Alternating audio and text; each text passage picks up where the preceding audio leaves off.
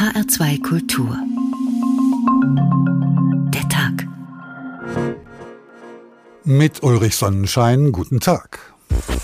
Der Eingangsbereich der Dokumentarhalle ist normalerweise verglast, jetzt nicht mehr. Vor die Front wurde Wellblech gesetzt, davor noch ein tunnelartiger Gang aus Schilfmatten.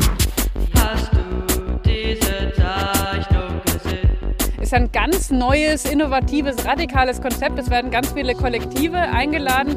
That's particularly like line within us a way of Das liegt in uns, unsere Art Dinge zu tun. Viele von uns wollen alle Feste gemeinsam feiern. Wir machen Kunst gemeinsam.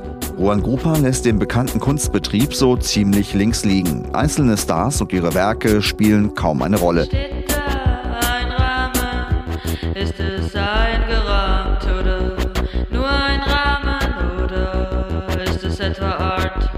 Wenn man eine internationale Kunstausstellung macht und auch in diesem Fall eine indonesische Künstlergruppe einlädt, dass man dann sich natürlich auch darauf einlassen muss, dass es andere Gesichtspunkte gibt und andere Sichtweisen. That burden will follow us anywhere. Die Last der Dokumenta wird uns jetzt überall hin verfolgen.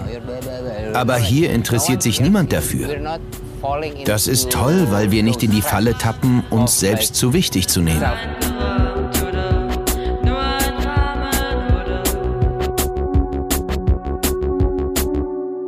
Am Samstag beginnt sie wieder, die Mega-Ausstellung, die Kassel für 100 Tage zum Zentrum der Kunstwelt macht. Die Documenta 15, so heißt sie in diesem Jahr, ist eine der wichtigsten Kunstausstellungen der Welt. Alle fünf Jahre wird hier mit wechselnden Kuratoren präsentiert, was die zeitgenössische Kunst bewegt. Nicht alles war den Besuchern immer vertraut, doch hier und da traf man dann doch auf bekannte Namen oder überraschende Wendungen des bereits Bekannten. In diesem Jahr aber ist alles anders. Anstatt einem gibt es neun bis zehn Kuratoren. Das Künstlerkollektiv Ruan Grupa aus Indonesien, zu Deutsch Kunstraum, setzt weniger auf bekannte Größen der Kunst als auf politische Konzepte innerhalb der Gesellschaft. Bei der Erstveröffentlichung der Teilnehmerliste kannte ich tatsächlich niemanden. Umso höher allerdings waren die Erwartungen. Denn die Documenta ist dafür bekannt, Künstlern eine neue Größe zu geben. Denkt man nur an Ai Weiwei, den zuvor niemand kannte, auch in China nicht. Er wurde durch sein zusammengestürztes Kunstwerk aus chinesischen Fensterläden, das 100 Tage so liegen blieb, weltberühmt. Bis heute. Auch er hat einen gesellschaftlichen Kunstbegriff und brachte damals 1000 Stühle und 1000 Chinesen nach Kassel. Juan Grupa versteht sich als Ermöglicher. Sie suchen, wie sie sagen, ein gemeinschaftliches Modell der Ressourcennutzung, ökonomisch, aber auch im Hinblick auf Ideen, Wissen, Programme und Innovationen. Damit wird die Documenta von einem Ausstellungsort zu einem interdisziplinären Netzwerk. Wo aber bleibt dann die Kunst? Kunst, Konzepte, Kollektive, Documenta 15, so haben wir den Tag heute genannt und schauen erstmal auf die Kuratoren von Ruan Gruppa. Jens Wellhüner hat sie in Kassel getroffen. Wie geht's? Gut, gut. Und dir? Ja. Mach mal den Geigen fertig.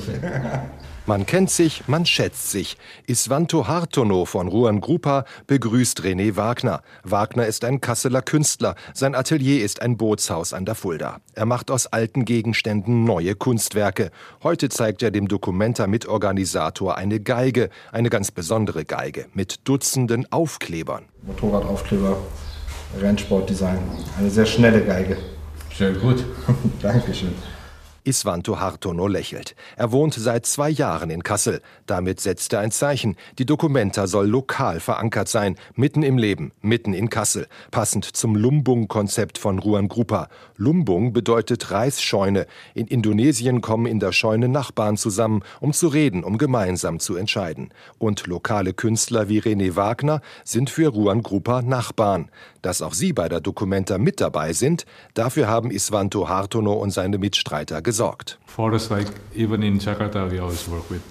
Auch in Jakarta, unserer Heimat, arbeiten wir mit unseren Nachbarn. So haben wir angefangen. Dieser Geist der Nachbarschaft ist wichtig für uns. Er zeigt, wo wir hingehören. Das Ruru-Haus in Kassels Fußgängerzone ist das Herzstück der Documenta. Ruru steht für Ruan Gruppa. Von innen ist das Ruru-Haus eine Künstlerkommune, ein Gewusel wie im Bienenstock. Alte gebrauchte Möbel überall. Reza Afisina hat seinen völlig überladenen Schreibtisch in der Teeküche, dort wo nie Ruhe herrscht. Aber Ruhe ist hier im Ruru-Haus sowieso ein Fremdwort. Das Kollektiv ist alles, nicht der Einzelne. Das ist das überragende Motto von Ruan Gruppa, erzählt Reza Afisina. Das liegt in uns, unsere Art Dinge zu tun. Schon in Jakarta, in Indonesien war das so. Viele von uns wollen alle Feste gemeinsam feiern. Wir machen Kunst gemeinsam, treffen alte und neue Freunde. Freundschaften schließen, das ist wirklich wichtig für uns. Das ist wahr. Kunst als Gemeinschaftsleistung. Draußen auf der Dachterrasse des Ruru-Hauses haben es sich die Künstlerinnen und Künstler gemütlich gemacht, auf Bierzeltgarnituren. Entspannte Gespräche. Hat die Entspannung nicht einen Dämpfer bekommen durch die Antisemitismusvorwürfe der vergangenen Monate? Ruan Gruppa soll Sympathien haben für die Boykottbewegung gegen Israel. Deswegen hagelt es heftige Kritik gegen die Dokumentarmacher. Reza Afisina aber wiegelt ab. I mean, so far that's not affecting us. Diese Kritik beeinflusst nicht unsere Arbeit, unseren künstlerischen Prozess. Wir von Ruan Gruppa haben ja auch über die Kritik gesprochen, haben ein öffentliches Statement abgegeben. Wir haben uns mit den Vorwürfen, die ständig kommen, arrangiert. Das ist okay. Diskussionen, Konfrontationen gehören zu unserem täglichen Leben dazu. Das ist Teil der Documenta. Die Antisemitismusdebatte ist auch nicht das größte Problem für Ruan Gruppa, erzählt Reza Afesina. Den größten Einfluss auf unsere Arbeit hatte die Corona-Pandemie. Wir mussten uns auch damit arrangieren. Homeoffice statt persönlicher Treffen. Das hat die Arbeit von Ruan Gruppa zeitweise massiv verändert. Doch jetzt ist das Kollektiv wieder zusammen. Jetzt sind sie alle wieder in ihrem Element und planen in ihrer Künstlerkommune die Dokumente als Happening der Kunst. Telefonisch verbunden bin ich nun mit Hanno Rauterberg, dem Kunstkritiker der Zeit. Er befindet sich gerade mitten in diesem Happening der Kunst auf der Documenta, denn die Presse darf sich bereits drei Tage vor der Eröffnung ein Bild machen. Hanno Rauterberg, wie gefällt Ihnen, was Sie bereits gesehen haben? Ja, es ist tatsächlich so, wie Ihr Kollege eben schon gesagt hat. Es ist sehr wimmelig, sehr wuselig. Die Ausstellung hat sich über die halbe Stadt verteilt, auch in solche Quartiere, wo bislang selten Kunst zu sehen war, nach Bettenhausen zum Beispiel, also ein, mehr oder weniger ein Gewerbegebiet. Dort ist dann aber auch eine leere Kirche, in der die Dokumenta untergekommen ist. Also überall, wo man es erwartet, aber auch dort, wo man es nicht erwartet, trifft man auf Dokumenta-Werke. Bei Werke der falsche Begriff ist, denn es gibt zwar auch so etwas wie klassische Kunst, also das, was man sich so vorstellt, Gemälde, Skulpturen, aber das ist doch eher nicht die Regel. Das meiste wird aufgelöst in Performance, in Aktionen, in Konzerte, in Mitmachunternehmungen. Äh, also eine sehr lebendige Ausstellung, die trotzdem, das würde ich auch noch anmerken wollen, ähm, ja viele Dinge, die schon bekannt sind, zeigen. Also thematisch keinen neuen Schwerpunkt setzt, wir hatten vor fünf Jahren der letzten Dokumenta äh, einen Schwerpunkt auf dem Thema Kolonialismus beispielsweise. Fünf Jahre davor wiederum gab es einen Schwerpunkt auf die Diskussion über Posthumanismus, sind also auch Pflanzen lebensfähig und Erdbeeren möglicherweise auch wahlberechtigt. Äh, bei dieser Ausstellung habe ich den Eindruck, dass ein, der Schwerpunkt liegt eher auf dem Machen und dem Vorbereiten der Ausstellung ähm, und die Art und Weise, wie dort geteilt wurde und welche Werte dort vertreten wurden, als auf dem, äh, was man jetzt dort tatsächlich sehen kann und erleben kann. Das heißt, es gefällt Ihnen etwas weniger gut, als Sie erwartet haben. Wie waren Ihre eigenen Erwartungen? Also vieles habe ich so erwartet. Das Konzept war ja auch überhaupt nicht geheim. Das Besondere dieser Ausstellung ist ja tatsächlich, dass äh, Ruan Grupa lauter Künstlerinnen und Künstler, Aktivistinnen und Aktivisten, Initiativen im weitesten Sinne, Vereine, Archive eingeladen hat, die bislang äh, kaum vertreten waren im Kunstbetrieb. Die allerwenigsten sind jeweils groß aufgetreten und äh, entsprechend muss man sich auch auf Sachen einstellen, die man so noch nicht gekannt hat, erstmal, also von den Namen her. Erstaunlicherweise sind es dann eben aber doch viele der Themen, die so im entsprechenden kreativen Milieu ohnehin sehr verbreitet sind. Also Nachhaltigkeit zum Beispiel oder die Diskussion über Queerness und das hybride Leben. Äh, also so das Ökologische eben ganz stark im Vordergrund stehen. Man hat den Eindruck, man wollte zwar den globalen Süden einladen, also sehr viele dieser Menschen kommen eben aus der südlichen Hemisphäre dieser Welt. Ähm, und trotzdem ist das sehr kompatibel mit dem, was man hier auch schon seit langem diskutiert. Das Kollektiv ist wichtig, sagt Ruan Grupper, nicht der Einzelne. Die Netzwerkidee steht im Vordergrund. Heißt das dann trotzdem, dass die Kunst konfrontativ präsentiert wird oder gibt es auch interaktive Ebenen, wo der Betrachter sich einbeziehen lassen kann? Nee, alles in allem ist es eine sehr spielerische, auf Interaktion angelegte Ausstellung. Es gibt zwar auch einzelne Positionen, die sehr konfrontativ sind, wenn es um Australien geht und die Rechte dort der Indigenen beispielsweise oder auch wenn es um Israel geht und äh, die äh, israelischen Übergriffe auf palästinensische Gebiete, die Siedlungspolitik insbesondere. Aber dann gibt es eben auch sehr viele Möglichkeiten, sich zu beteiligen und sei es, dass man sein Skateboard mitbringt und in der Dokumentarhalle auf einer Halfpipe auf und ab fährt, also solche Dinge oder eine Arbeit im Grimm-Museum, wo es dann große Tonfiguren gibt und dann kann aber auch das Publikum ein bisschen mitmatschen, sage ich jetzt mal despektierlich. Also solche solche Dinge und und natürlich auch sehr viele Workshops und Umzüge und alle möglichen Dinge, wo äh, die Menschen gefragt sind, sich auch mit einzubringen und vor allem das Friedrichianum selbst, also das Zentrum aller Dokumentarausstellungen bisher äh, ist gar nicht als Ausstellungshaus im engeren Sinne konzipiert, sondern als Schule, so nennen jedenfalls Ruan Grupa das. Und dort ist man auch aufgefordert, sein eigenes Wissen mitzubringen, über viele Dinge nachzudenken, zu lernen, also sich sehr aktiv zu beteiligen. Man wird sehen, ob viele Leute bereit sind, sich darauf einzulassen. Wenn sie es tun, wird es nicht ganz unanstrengend, würde ich vermuten.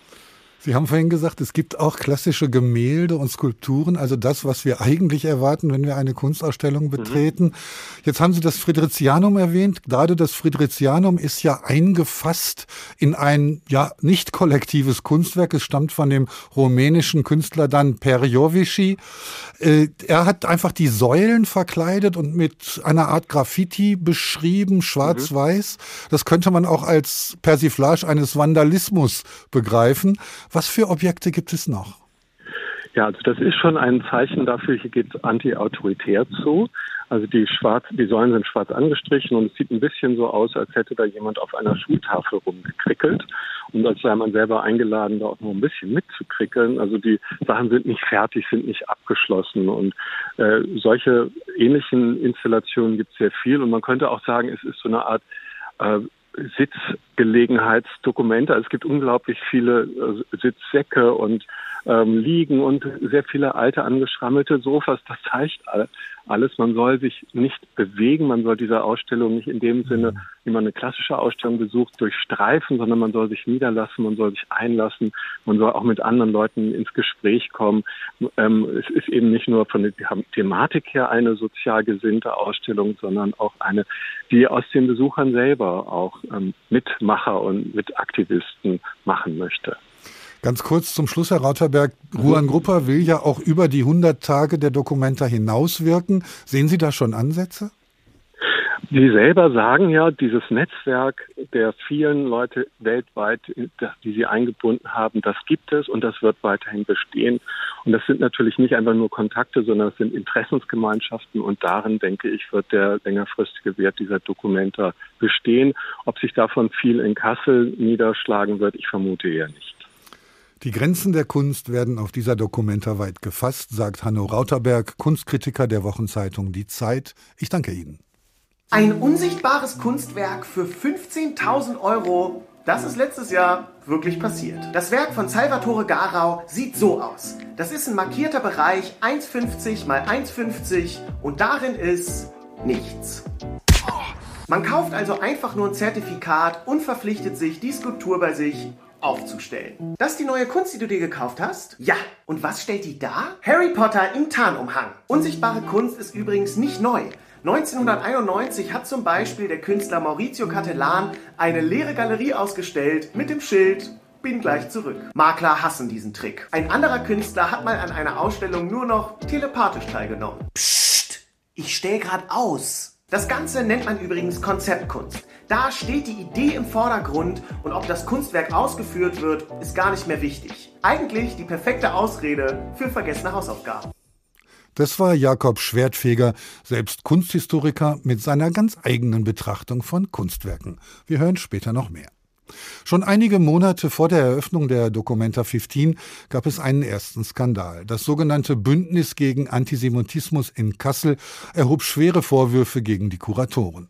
Zum einen hätten sie Vertreterinnen eines in Ramallah ansässigen Kulturzentrums nach Kassel eingeladen, das nach Khalil al-Sakakini benannt ist. Al-Sakakini war arabischer Nationalist und äußerte sich in seinen Tagebüchern begeistert über Adolf Hitler.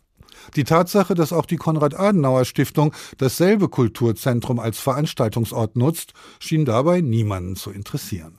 Der zweite Teil des Vorwurfs bezog sich auf den palästinensischen Kurator Yazan Khalili, der Israel Apartheid vorgeworfen haben soll, mit seinem Kunstwerk Apartheid Monochromes von 2017. Damit steht er allerdings nicht allein. Im Studio begrüße ich nun Meron Mendel, Professor für soziale Arbeit an der Frankfurt University of Applied Sciences und Direktor der Bildungsstätte Anne Frank. Guten Tag. Oh, guten Tag. Das Bündnis gegen Antisemitismus in Kassel, das ist ein Block, der auf eine Person zurückgeht und der durch eine Überidentifikation mit Israel auffällt. Wie ernst nehmen Sie diese Initiative? Gar nicht ernst. Also um kurz zu sagen, das ist äh, wirklich erstaunlich, dass eine so unseriöse Quelle äh, eine, äh, so eine gewaltige Debatte in Gang gesetzt hat. Und äh, eigentlich jede Minute oder jede Sekunde, die wir darüber sprechen, ist fast, fast überflüssig. Ich glaube aber, dass wir, indem wir darüber sprechen, einiges klar machen können. Denn Josef Schuster, der Präsident des Zentralrats der Juden und der Antisemitismusbeauftragte der Bundesregierung Felix Klein, beide haben sich diesem Vorwurf angeschlossen. Was war Ihr Ziel dabei? Ja, das, äh, das ging sozusagen in mehrere Schläge. Also das äh, zunächst hat dann noch ein weiterer Blog äh, sich dazu angeschlossen, die Ruhrbarone, äh, die diese eher merkwürdige Vorwürfe wiederholt haben. Dann hat sich im zweiten Schritt die Springer Presse drauf äh, gesprungen, also die Welt und vor allem die Bildzeitung. Und äh, als schließlich äh, ist dann vor kurzem haben sie auch die, Herr Klein und äh, Herr Schuster die, äh, einige von der Vorwürfe angeschlossen. Wobei vor allem ging es, soweit ich verstanden habe, den Herr Schuster und Klein eher die Nicht-Einladung von israelischen Künstlern, das stand im Mittelpunkt ihrer Kritik und weniger die Vorwürfe gegen der, das Kollektiv in Ramallah oder gegen die Ruan-Gruppe Kollektiv. Aber kann man tatsächlich ein Kuratorenteam ja, zwingen oder von ihnen erwarten, dass gewisse Länder oder gewisse Künstler vertreten sind. Die zweite Frage, die sich dann anschließt, ist, welche Kunst aus Israel hätte man denn gerne da gehabt? Da gibt es ja auch unterschiedliche Lager, diejenigen, die hinter der Regierung stehen und die, die sich sehr kritisch äußern. Also so einfach ist es ja nicht. Ja, es ist tatsächlich nicht, nicht einfach und ich kann natürlich, ich war nicht dabei, als der, die kuratorische Entscheidung äh, getroffen wurde wer und auf, aus welchem Land äh, eingeladen werden sollte. Für mich persönlich, da, da bin ich auch voreingenommen, ich bin Israeli und äh, sehe ich durchaus, dass eine verpasste Chance, dass äh, kein, kein Künstlerkollektiv aus Israel eingeladen wurde. Also wir wissen, es sind äh, mehr als also etwa 1500 äh, Menschen, die äh, mitwirken in diese riesig große Kunstausstellung.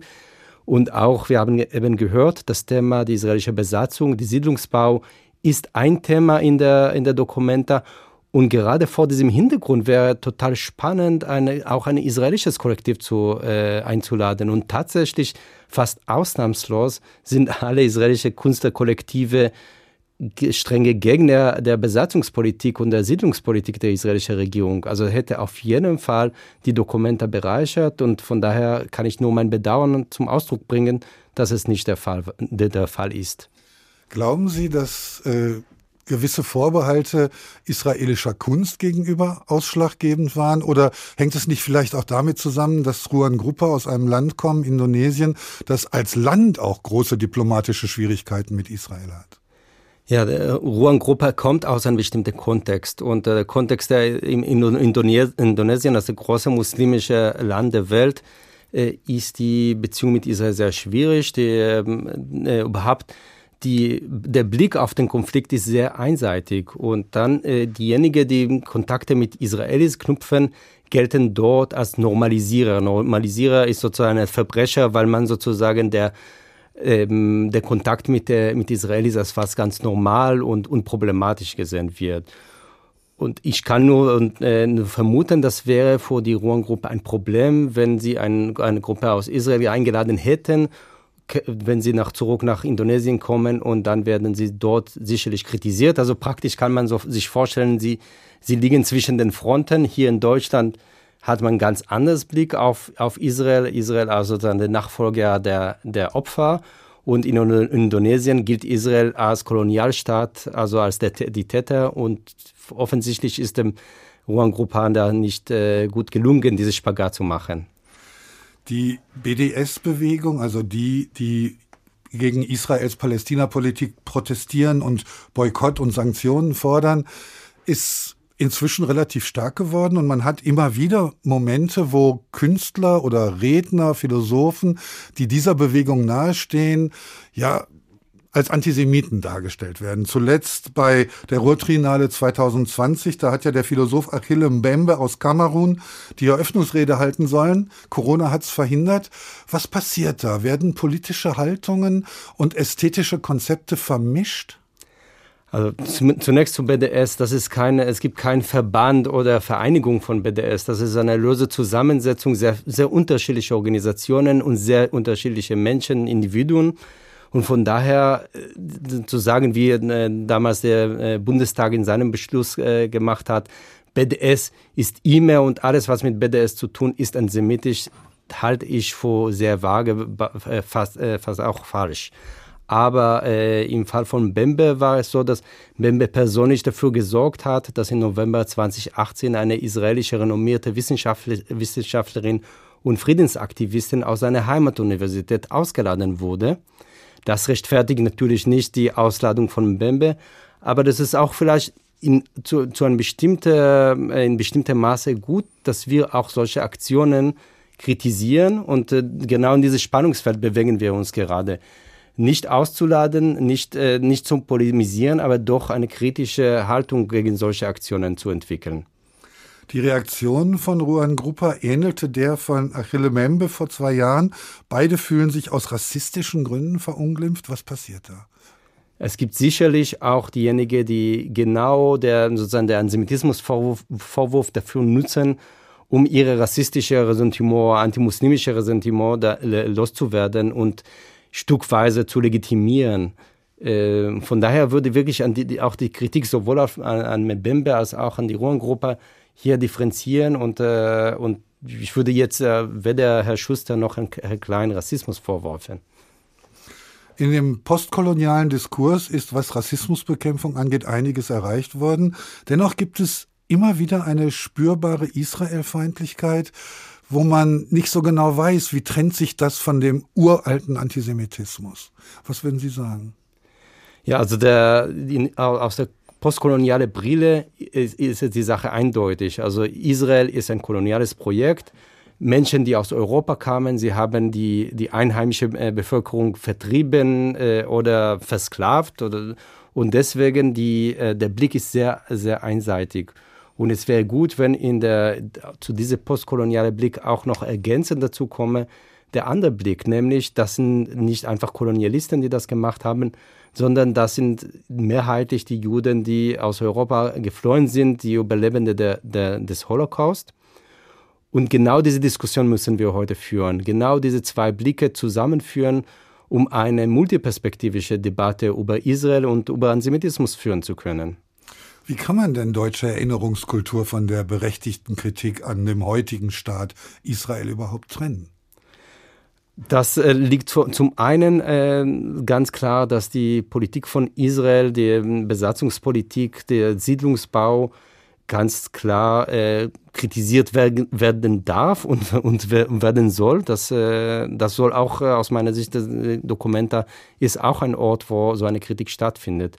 Es, es wird problematisch, wenn unter diese, diese Kritik auch nochmal überhaupt Die Tatsache, dass, äh, dass Juden im Nahen Osten leben, dass, es einen Staat gibt, der Israel heißt, als problematisch gesehen wird. Wenn das in Frage gestellt wird, wenn sozusagen diese Wahnvorstellung gibt, die sollen alle verschwinden aus dem Nahen Osten, dann muss man ganz klar sagen, das, ist, das sind Vernichtungsfantasien, da beginnt Antisemitismus. Es braucht viel Feinsinnigkeit, wenn es um Antisemitismus geht, sagt Meron Mendel, Professor für soziale Arbeit an der Frankfurt University of Applied Sciences und Direktor der Bildungsstätte Anne Frank. Gerne. Schauen wir jetzt nochmal nach Kassel, denn da hat meine Kollegin Tanja Küchle die inkriminierten Kunstwerke bereits gesehen. Große Acrylgemälde mit blühenden Kakteen in allen Formen und Farben. Eine andere Gemäldeserie zeigt brennende Hochhäuser und Soldaten, kombiniert mit Szenen des bäuerlichen Lebens, wie man sie auf einem niederländischen Gemälde des 17. Jahrhunderts finden könnte. Ein anderes Gemälde zeigt eine Handvoll magere, kindliche Figuren mit traurigen Augen. Gemälde in unterschiedlichsten Stilen von palästinensischen Künstlern und Künstlerinnen hängen in diesem Galerieraum. Die kleine Ausstellung gehört zum künstlerischen Dokumentarbeitrag des palästinensischen Kollektivs The Question of Funding. Schon Monate vor dem Beginn der Dokumenta 15 stand The Question of Funding im Mittelpunkt von Antisemitismusvorwürfen. Dazu äußern wollen sich die Künstler und Künstlerinnen längst nicht mehr. Jetzt soll endlich die Kunst für sich sprechen. Neben der Ausstellung sind Workshops, musikalische Jam-Sessions und Diskussionsrunden geplant. Dabei soll es vor allem um die Frage gehen, wie man sich als künstlerisches Kollektiv in den von Israel besetzten Gebieten finanzieren kann. So ist unter anderem ein befreundetes palästinensisches Kollektiv aus Gaza-Stadt eingeladen. They bring a rich process.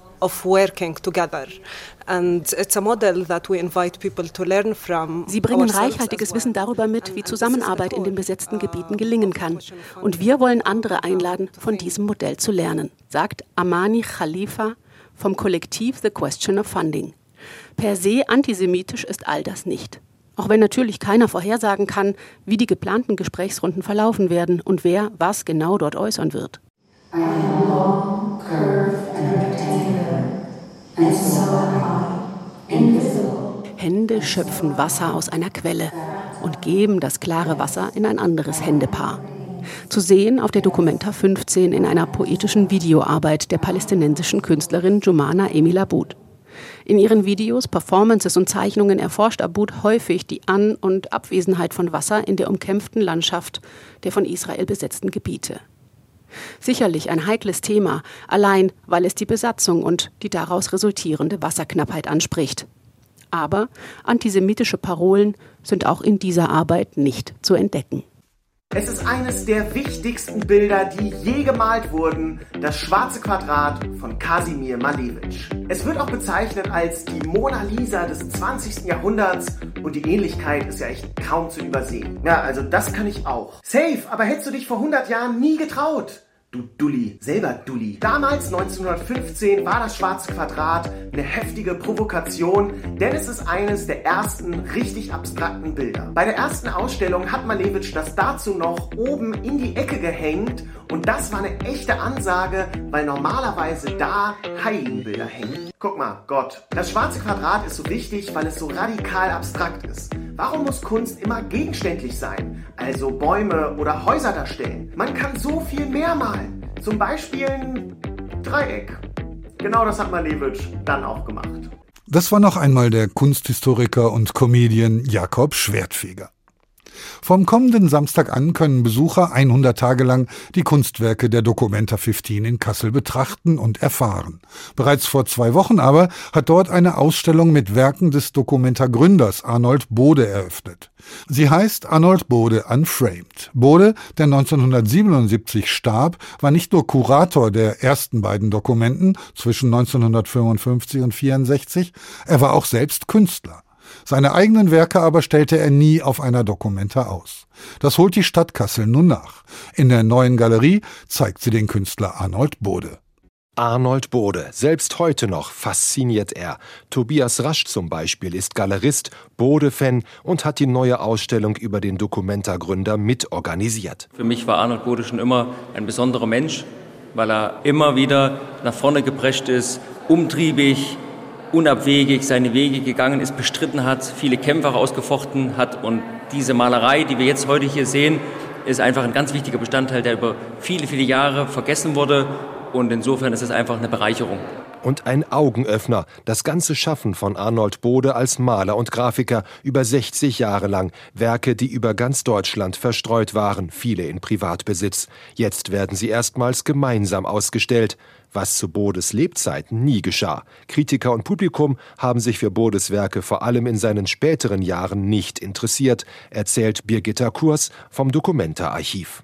Eine gewisse Tragik steckt sicherlich darin, als Maler nicht entsprechend zur Kenntnis genommen worden zu sein. Das liest, wenn man seine Tagebücher liest, dann kommt das im Subtext immer mal wieder zum Vorschein, dass das tatsächlich eine Seite von ihm ist, die nicht genügend gewürdigt worden ist. Denn er ist in den 20er Jahren tatsächlich mit dem Berufswunsch, Maler zu werden, angetreten.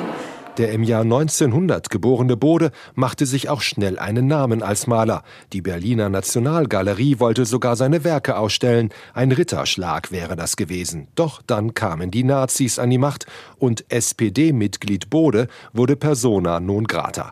Seine Karriere als Künstler brach abrupt ab. Doch trotzdem malte er immer weiter, beschäftigte sich mit Picasso, Paul Klee, Max Beckmann und schuf Werke im Stil dieser großen Meister. Dorothee Gerkens, die Leiterin der Kasseler Neuen Galerie. Also er hat sich mit sehr vielen Kunstströmen auseinandergesetzt. Seit den 20er Jahren, als er studiert hatte, viel mit dem Expressionismus, der neuen Sachlichkeit. In der Nachkriegszeit natürlich auch viel mit der Abstraktion. Und man muss sagen, dass er ab Ende der 50er Jahre auch einen eigenen Stil entwickelt hat, dass er ein, in die Abstraktion gegangen ist, aber immer mit Gegenstandsbezug. Bodes Werk ist ein Spiegel seiner Zeit. Düstere Bilder im Zweiten Weltkrieg, farbige, heitere in der Nachkriegszeit. Nach Kriegsende fand der Mann mit der unerschöpflichen Energie eine neue Berufung. 1955 kuratierte er die erste Documenta und machte sie und die folgenden Kunstschauen zum Welterfolg. Birgitta Kurs vom Documenta-Archiv. Man muss auch dazu sagen, er hat nie selbst eines seiner Werke auf einer Documenta-Ausstellung platziert. Das heißt, er hat sich, er war Ausstellungsmacher, er war Kurator, er war Maler, aber hat sich selbst nie ausgestellt. Bode war ein Teamspieler, kein Ego Egomane. Ein paar seiner eigenen Werke stellte er nach dem Zweiten Weltkrieg nur ein einziges Mal aus, in Zürich 1961. Doch die Schau wurde weder von der Kritik noch vom Publikum beachtet. Dabei war Bode wahrscheinlich deshalb ein so erfolgreicher Ausstellungsmacher, weil er selbst Kunstwerke schuf und sich so in seine Künstlerkollegen hineinversetzen konnte. Jetzt ermöglicht die Ausstellung in Kassel einen neuen Blick auf den Dokumenta-Gründer, der so gerne ein großer Maler geworden wäre. Das wurde ihm leider nicht vergönnt. Jens Wellhöhner über die Ausstellung Arnold Bode Unframed, die jetzt Teil der Documenta in Kassel zu sehen ist und Werke, expressionistische Werke des Documenta Gründers zeigt. Am Telefon begrüße ich dazu nun Jürgen Kaumkötter, Direktor des Zentrums für verfolgte Künste in Solingen, das mit dem Dokumenta-Archiv zusammenarbeitet. Die Verdienste von Arnold Bode sind ja unbestritten. Er hat die Dokumenta erfunden, ohne ihn gäbe sie nicht, hat drei alleine kuratiert, eine in einem Rat von 24 Kuratoren und war dem Projekt bis zur Dokumenta 6, bis zu seinem Tod 1977 eng verbunden. Er war, wie wir gerade gehört haben, ab 1933 persona non grata und doch fiel die NSDAP-Mitgliedschaft seines Mitarbeiters Werner Haffmann auf ihn zurück. Das hatten vor ein paar Jahren ein Historiker aus Oxford und Bernhard Fulda und Julia Friedrich vom Kölner Museum Ludwig herausgefunden. Was war sein wirkliches Versäumnis? Einen schönen guten Abend. Ähm, ich bin gerade bei der Eröffnung der Dokumenta und ähm, Bode spukt natürlich hier überall um jede Ecke. Wir sind im Huganottenhaus, da ist man ihm ganz nah und der Ausstellung. Sein wirkliches Versäumnis, eigentlich hatte er kein wirkliches Versäumnis gehabt. Es war eine eine Stimmung der Zeit. Ähm, man, man lebte im Land des Vergessens. Man wollte nach vorne schauen. Man, man wollte sich nicht äh, in dieser frühen Nachkriegsphase mit den Verbrechen mit der Schuld, die alle auf sich geladen hatten, auseinandersetzen. Man, man äh, wollte, so wie Bode das formulierte, den Europagedanken leben. Man wollte, man wollte eine bessere Zukunft haben. Wie sehr war Werner Hoffmann wirklich Nazi? War er ein Mitläufer oder war er tatsächlich ein Täter?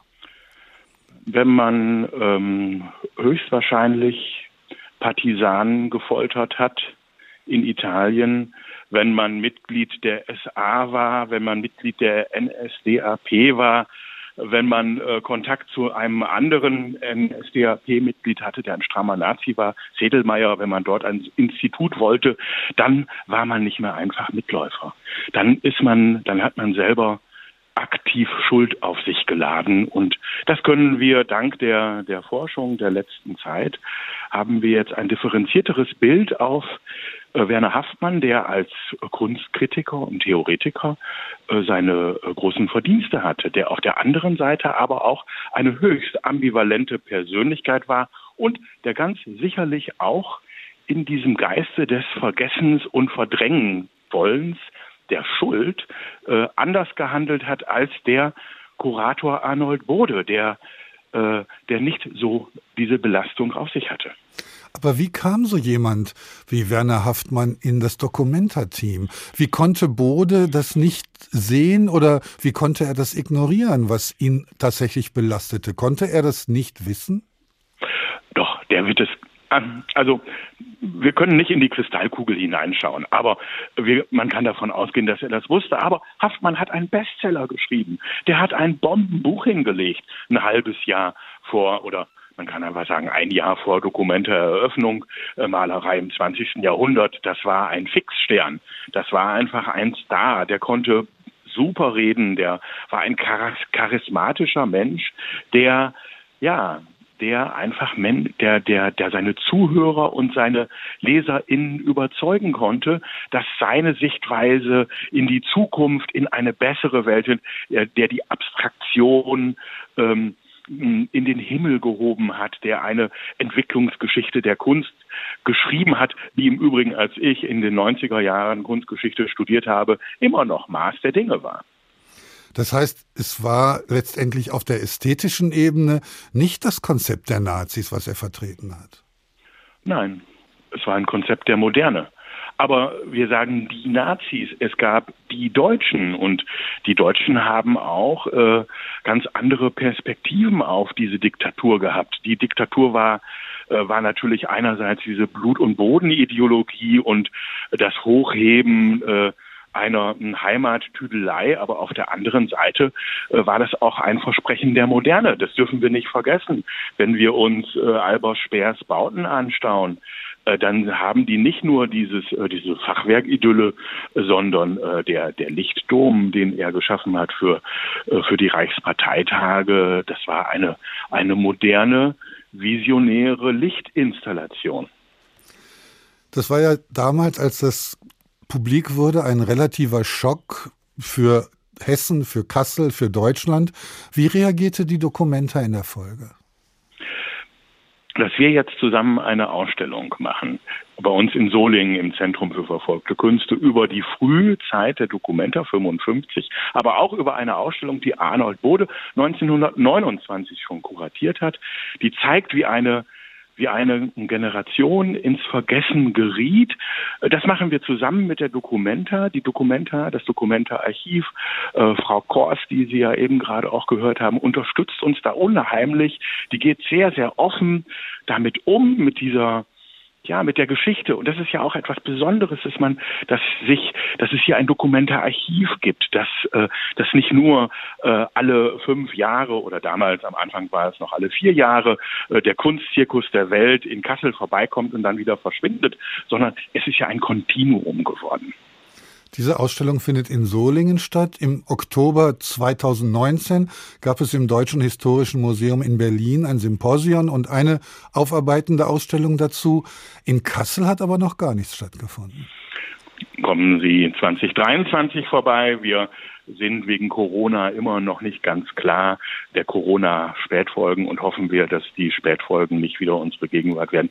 Das ähm, wissen wir noch nicht genau, wann und wo es stattfindet, aber es wird 23 wird unsere Schau nach Kassel gehen und es ist auch ein Forschungsprojekt, was wir weiterentwickeln. Wir wollen auch wissen, ähm, wenn jetzt Zuhörerinnen und Zuhörer ähm, von 55 noch Erinnerungen haben, wenn Sie, wenn Sie etwas wissen, dann sollen Sie zu uns kommen, dann sollen Sie sich bei uns melden. Wir sammeln noch, wir bauen noch auf Und das kann man dann 23 in Kassel sehen. Das ist ein sehr offener Prozess, den die Dokumenta hier geht. Hier wird nichts unter den Teppich gekehrt. Hier möchte man keine Schönfärberei betreiben, sondern hier sind wir in einem hochkommunikativen Prozess und der ist auch öffentlich. Wenn man jetzt sagt, Haftmann hat damals der Dokumenta nicht geschadet, sondern Bode geholfen, dieses Projekt tatsächlich ans Laufen zu kriegen. Kann man dann sagen, dass der Skandal im Nachhinein die Dokumenta beschädigt hat? Nein. Nein, die, die Dokumenta ähm, ist ja schon auch unter Katrin David äh, auch historisch geworden, hat sich selbst und auch äh, die Kunst, wie die Kunst präsentiert wird, was Kanonisierung ist, immer wieder kritisch hinterfragt. Äh, der der Skandal ist eigentlich, wenn man sich das mal genauer betrachtet, war es eigentlich klar, dass hier ähm, die Dokumente ein Spiegel der Gesellschaft gewesen ist. Damals 1955 über die Jahre, wenn wir 72 die Dokumente mit Seemann sehen, der Design und wie er nannte Bildwelten der Gegenwart, Bildwelten heute in die Dokumente hineinbrachte und auch die Diskussionen, die wir heute haben, die sehr schmerzhaft sind, die wir aber führen müssen. Hier ist die Dokumenta und hier ist die Kunst ein Katalysator, ein Ermöglicher des Gesprächs und der Diskussion. Und was kann es Schöneres geben? Was kann es Schöneres geben? Die Dokumenta und ihre Vergangenheit ist eben auch ein offenes Forschungsprojekt, sagt Jürgen Kaumkötter, Direktor des Zentrums für verfolgte Künste in Solingen. Ein Künstler, der einfach seinen eigenen Kunstkritiker erfindet, der ihn in den Himmel lobt. Das hat der Künstler Ernst Ludwig Kirchner wirklich gemacht. Und zwar hieß dieser erfundene Kunstkritiker Louis de Massal und der hat Kirchners Kunst natürlich mega gefeiert. Hm, was schreibe ich heute über mich? Kirchner ist der King. Das ist gut. Kirchner meinte sogar über Louis de Massal, ich zitiere, ich staune, wie der ruhig, sachlich, anspruchslos, verständlich über Kunst schreibt. Ey, der lobt seinen imaginären Kritiker. Leider wollten dann immer mehr Leute diesen Kritiker kennenlernen, also hat Kirchner ihn spontan sterben lassen. Und wo ist Louis de Massal? Sorry, der ist zur Sekunde aus dem Fenster gefallen. Manche Leute haben erst sehr spät gecheckt, dass Kirchner alle verarscht hat. Und genauso geht Imagepflege. Nicht Kunstkritiker, sondern Kunsthistoriker mit Humor ist Jakob Schwertfeger geworden. Er wird schon wissen, warum. Es ist ohnehin nicht immer einfach, zeitgenössische Kunst zu verstehen, wenn diese aber mit Begriffen einer fernen Welt operiert, erst recht nicht. Die indonesischen Kuratoren Ruan Grupa haben ihr Konzept mit Begriffen aus ihrer Erfahrungswelt belegt. Jens Wellhöhner und Michael Pschibilla fassen diese noch einmal für Sie zusammen. Begriff 1 Ruang Rupa. Ruang Rupa bedeutet so viel wie Raum der Kunst. Der harte Kern besteht aus zehn Mitgliedern. Sie haben schon an vielen Festivals und Ausstellungen teilgenommen. Auch bei der bisher letzten Documenta 2017 war Ruang Rupa dabei mit einem Internet-Documenta-Radio. Ruang Rupa will die Mauer zwischen der für viele doch sehr abgehobenen Kunst und den normalen Menschen einreißen und hat in Kassel eine wahre Charmoffensive gestartet. Zwei Mitglieder wohnen auch schon seit Jahren hier, haben viele Freundschaften geschlossen. Der Raum der Kunst soll für alle offen sein. Begriff 2 Lumbung. Lumbung ist in Indonesien eine Reisscheune. Ja, richtig gehört. Aber was hat das mit Kunst zu tun? Lumbung steht für das Konzept der Documenta 15. So wie indonesische Bauern in der gemeinsam genutzten Scheune ihre Ernteüberschüsse lagern und sie miteinander teilen, so wollen die Documenta-Macher von Ruang Rupa auch Ideen, Wissen und andere Dinge rund um die Kunst einsammeln und teilen. Der Künstler als einsames Genie, das ist bei dieser Documenta Schnee von gestern. Gemeinsamkeit hingegen wird groß geschrieben geblieben. Alle und alles unter einem Dach, unter dem Dach einer Reisscheune. Lumbung eben. Begriff 3, Nongkrong. Nongkrong ist auch ein indonesisches Wort und heißt so viel wie gemeinsam abhängen. Was das bedeutet, habe ich selbst erlebt. Im Ruru-Haus in der Kasseler Innenstadt, wo viele Dokumenta-Künstlerinnen und Künstler arbeiten. Auf der Dachterrasse haben sie mehrere Hochbeete gebaut, einen Tisch und Stühle daneben gestellt und lassen es sich dort gut gehen. Manchmal hängen sie dort stundenlang ab, diskutieren, reden, planen und essen. Das Ruru-Haus ist sowieso eine richtige Künstlerkommune, wo es sehr locker zugeht. Kunst unter Freunden. Begriff 4 Majelis. Macelis klingt total exotisch. Man darf es nur nicht übersetzen. Dann heißt es Meeting oder Zusammenkünfte in Arbeitsgruppen. Ist im Zusammenhang mit der Documenta aber trotzdem spannend, denn in diesen Gruppen soll die Documenta erst entstehen und wachsen. Da ist nichts fix und fertig, das einfach nur noch umgesetzt werden muss. Die Künstlerinnen, Künstler und vor allem Kunstkollektive, die zur Documenta eingeladen wurden, hocken sich zusammen, tauschen sich aus, entwickeln gemeinsame Ideen. Alles ist dynamisch und es sorgt, Macelis sei sei Dank, bestimmt noch für die ein oder andere Überraschung während der 100-tägigen Weltkunstschau in Kassel. Begriff 5 Harvest. Harvest, das englische Wort für Ernte. Ich muss da gleich an den Harvester denken, mit dem im Wald Holzstämme abtransportiert werden. Forstleute sprechen da von Holzernte. Und auch bei der Documenta gibt es Harvester in Menschengestalt. Sie ernten aber keine Bäume, sondern führen Sitzungsprotokolle. Klingt furchtbar langweilig, aber die Harvester halten alles fest, was beim gemeinsamen Abhängen bei Nonkrong und Majelis so alles Produktives herauskommt. Und zwar als Comic. Sie ernten also Ideen, selbst Protokolle werden dabei zur Kunst. Begriff 6 Maidan. Maidan klingt doch irgendwie bekannt, meint hier aber nicht die Demokratiebewegung der Ukraine, die dann in der Orangenen Revolution mündete. Maidan ist dem Türkischen und Arabischen entnommen und bedeutet Marktplatz oder öffentlicher Raum. Unter diesem Begriff wird bei der Documenta 15 das gesamte Begleitprogramm zusammengefasst. Workshops, Führungen, Diskussionen und vieles mehr. Alles, was dem Austausch und der Begegnung dient zwischen Kuratoren und den Künstlern auf der einen und dem Publikum auf der anderen Seite. In Kassel begrüße ich nun meine Kollegin, die Kunstkritikerin Tanja Küchle. Tanja, du hast dich lange auf diese Dokumenta vorbereitet, viel gelesen, viel erfahren, viele Gespräche geführt. Konntest du trotzdem noch einfach mal schauen, so ganz unvoreingenommen? Nein, das ging natürlich nicht mehr. Ich ähm, bin mit einer ganz bestimmten Brille natürlich dorthin gegangen. Es wäre schön gewesen, wenn es anders möglich wäre. Man kann aber hinter seine Erfahrung natürlich nicht zurück und ähm, es hält einen allerdings nicht davon ab, auch überrascht zu werden. Und das ist mir, äh, ich meine, es ist heute ein knappes Zeitfenster gewesen und man hetzt wirklich von einem zum anderen Ort. Die liegen sehr weit auseinander. Ähm, überrascht hat mich aber beispielsweise eine Position, mit der ich mich im Vorfeld sehr beschäftigt habe, von einer palästinensischen Künstlerin, Jumana Emil Aboud. Die klang sehr politisch in der Vorbereitung. Also ähm, es geht um äh, unsere Entfremdung von der Natur, aber auch eben um das hart umkämpfte Wasser in den besetzten Gebieten ähm, des Gazastreifens. Und da werden bestimmte Quellen ähm, wird das Wasser aus den Quellen umgeleitet in israelische Siedlungen und das thematisiert sie in ihrer Arbeit. Und ich dachte, wow, also wenn eine Arbeit Sprengstoff bietet, dann ist es wahrscheinlich ihre. Und ich bin in die Hafenstraße 76, das ist ein bisschen ausgelagert äh, gegangen mit der entsprechenden Erwartung. Und ich bin von einer wahnsinnig poetischen, leisen Arbeit empfangen worden. Ähm, zentral ist eine Videoarbeit, wo es um Märchen geht, um Quellen, äh, Quellengeister im Grunde, die uns versuchen, wieder so ein bisschen an den Ursprung ähm, des Wassers als Grundlage allen Lebens sozusagen zu führen.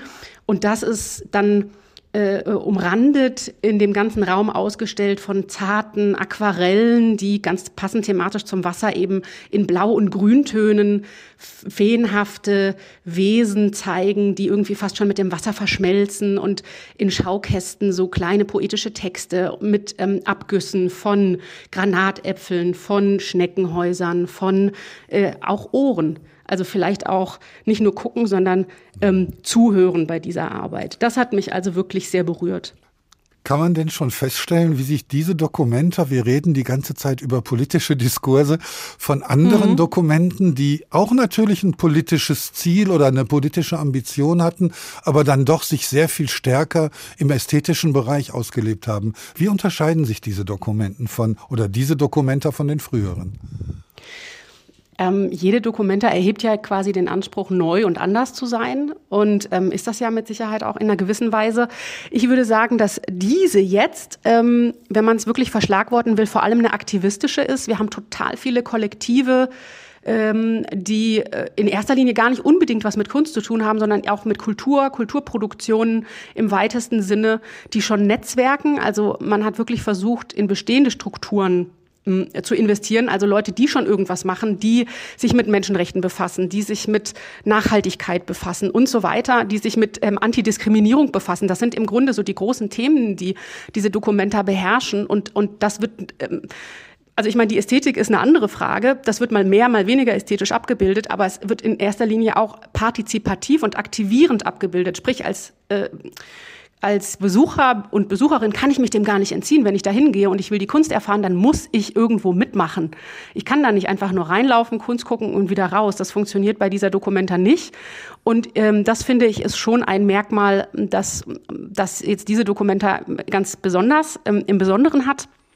Ähm, das, ähm, ja, das, äh, das ist, bietet aber auch eine Chance, wenn man sich darauf einlässt auf der anderen Seite. Ähm, weil man ja vielleicht das eine Thema findet, mit dem man sich befassen kann. Also ich halte es nicht für, äh, sag ich mal, wie soll ich das ausdrücken?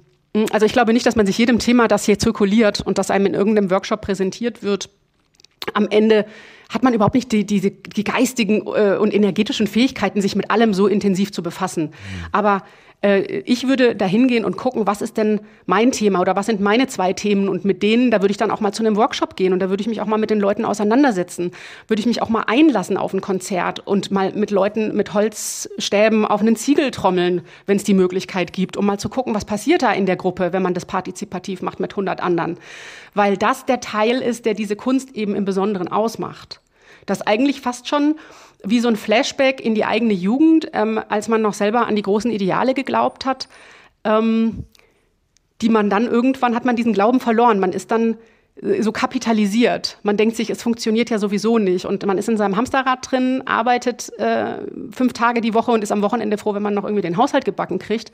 Man hat überhaupt nicht den, den, den Raum in seinem Kopf, ähm, um überhaupt noch dran zu denken, in Erwägung zu ziehen, solche Utopien tatsächlich zu wagen. Und das kann man jetzt natürlich belächeln und sagen, ja, mein Gott, da sind wir schon längst drüber weg. Aber man kann auch sagen, wenn sich nie irgendjemand damit befasst ähm, und es wirklich tut, dann wird, wird sich auch nichts ändern. Es ist warm in Kassel, die Kunstwerke liegen weit auseinander, 32 Stationen wollen abgelaufen sein, Workshops besucht, auf Steine getrommelt.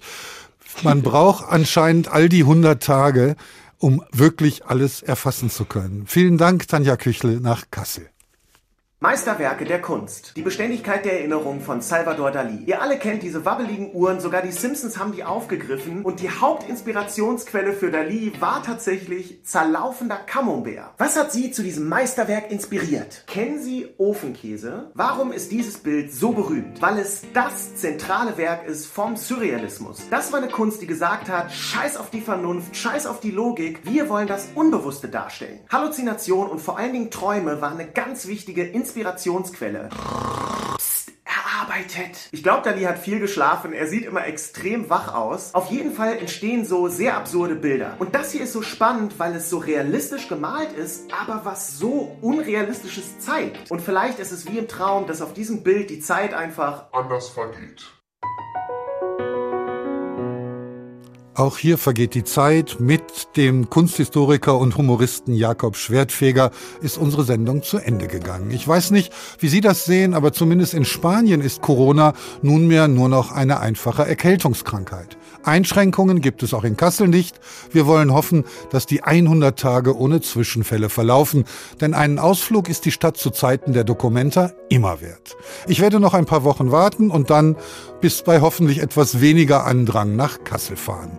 Bis zum 25. Dezember bleibt ja noch etwas Zeit. Der Tag verabschiedet sich für diese Woche von Ihnen. Am Freitag aber gibt es einen HR-Thementag zur Dokumenta in Radio, Fernsehen und im Internet. In dieser Woche waren dabei Rainer Dachsel, Dorothea Schuler, Karen Fuhrmann und Barbara Piroth. Mein Name ist Ulrich Sonnenschein. Ich wünsche Ihnen ein schönes und wenn Sie haben, langes Wochenende.